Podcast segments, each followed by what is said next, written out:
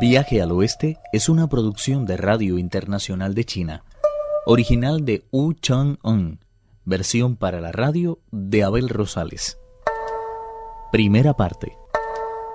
El rey mono ha encontrado al leñador luego de subir una gran montaña, y este último le ha dicho que conoce a un inmortal. El rey mono quiere saber dónde encontrarlo, a lo que el leñador responde.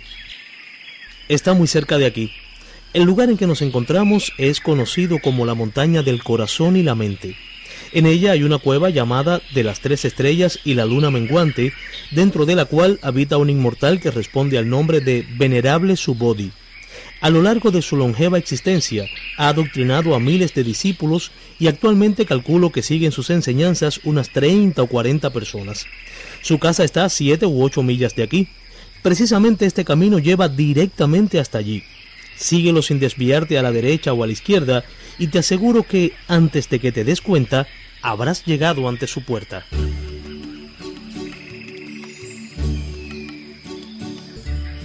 El rey de los monos se dirigió al camino que le había señalado el leñador. Era extremadamente estrecho y seguía un trazado muy sinuoso e irregular, como si hubiera sido creado por una cabra. Con no poca dificultad avanzó por él y a las siete u ocho millas vislumbró la entrada de una cueva. Estaba enclavada en un paraje espléndido, en el que la neblina brillaba como si se hubiera apoderado de parte de la luz de la luna y el sol. Los cipreses se contaban por millares, y a su lado podían verse pujantes brotes de bambú que dotaban a todo el paisaje de una refrescante sensación de agua de lluvia. Junto a la boca de la cueva se extendía una tupida alfombra de flores de toda especie que rivalizaban en belleza con el perenne verdor de la hierba, tan profundo que parecía de jade. Una legión de musgos y líquenes se aferraban a las rocas otorgándoles una venerable apariencia de ancianos de luengas barbas y ademán sereno. En la lejanía parecía oírse el místico canto de los fénix, mientras el rítmico crotorar de las cigüeñas se adueñaba de todas las marismas y ascendía raudo hacia los cielos, cargados de nubes que recordaban bordados multicolores. Se presentía la cercanía de blancos cervatillos, leones de oro y elefantes de jade, como si aquel sagrado lugar fuera en realidad un remedo del paraíso. El rey de los monos se precató enseguida de que la puerta de la cueva estaba firmemente cerrada y de que por sus alrededores no se apreciaba ningún vestigio de presencia humana. Todo yacía en una serenidad total, como si acabara de producirse el mismo momento de la creación. Al volverse, vio que en lo alto del acantilado en el que se hallaba enclavada la gruta había un enorme cartel de piedra. Tenía aproximadamente una altura de 30 pies y una anchura de 8, y en él había escrito con artísticas letras de inusitado tamaño, La montaña del corazón y la mente, la caverna de las tres estrellas y la luna menguante. Eso pareció complacer sobremanera al rey de los monos, que se dijo ilusionado. En verdad es de fiar la gente que habita esta tierra, pues en contra de lo que yo esperaba, existe realmente la montaña de la cueva de ese nombre. Se acercó un poco más a la gruta, pero no se atrevió a romper la paz que se respiraba en el ambiente, llamando desconsideradamente a la puerta. Prefirió, pues, seguir gozando de él. Se subió a un pino de un acrobático salto, cogió una piña y se puso a comer tranquilamente el tesoro de piñones que encerraba. Al poco rato oyó el chirrido de una puerta y volviendo a toda prisa la cabeza, vio salir de la cueva a un joven inmortal. Su figura era graciosa en extremo y todos sus rasgos poseían una finura propia de príncipes o de grandes señores. Llevaba dos cintas de seda atadas a la cabeza y vestía una túnica tan amplia que el batir de sus pliegues se confundía con el mismísimo soplo del viento. Tanto su cuerpo como su rostro aparecían nimbados de una extraña luz, verdadero trasunto de la inteligencia universal que le hacían ajeno a cuanto le rodeaba, sin perder del todo su conexión con ello. Parecía tener la edad del mundo y al mismo tiempo la tímida inexperiencia del adolescente. Daba la impresión de estar por encima de todo dolor impasible a la felicidad y a la desgracia, pero levantó de pronto la voz. ¿Se puede saber quién está ahí haciendo ruido? El rey de los monos saltó a toda prisa del pino e inclinándose ante él respondió.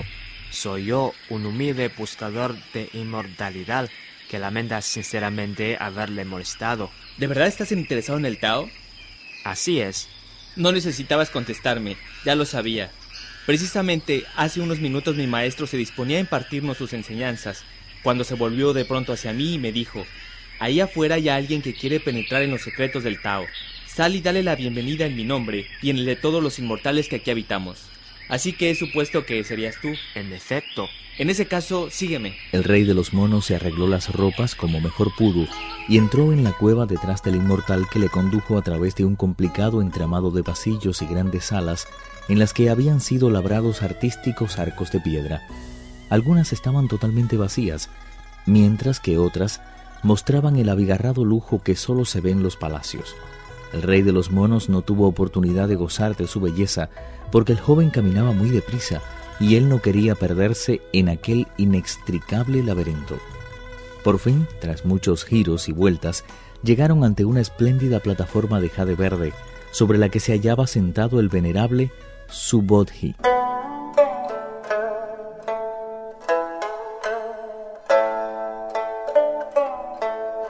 Su porte era solemne y a su alrededor se hallaba una pequeña cohorte de no menos de treinta inmortales de rango inferior. Ninguno podía, no obstante, compararse con él. Bastaba con mirarle para percatarse de la profundidad de su inteligencia y de la desconcertante pureza de su mente.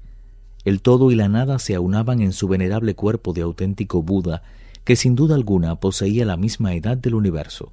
El maestro Subodhi era el gran sacerdote de la iluminación.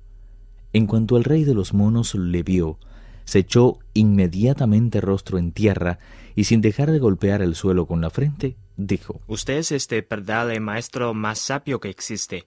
Permítame, pues, contarme entre el número de sus discípulos. ¿De dónde eres? Si quieres convertirte en discípulo mío, tendrás que decirnos primero tu nombre y el país del que procedes. Vuestro humilde servidor procede de la cueva de la cortina de agua, que se halla en la montaña de las flores y frutos en el país de Aulai, del lejano continente de Purraviteja. Echadle inmediatamente de aquí. No es más que un impostor y un mentiroso redomado.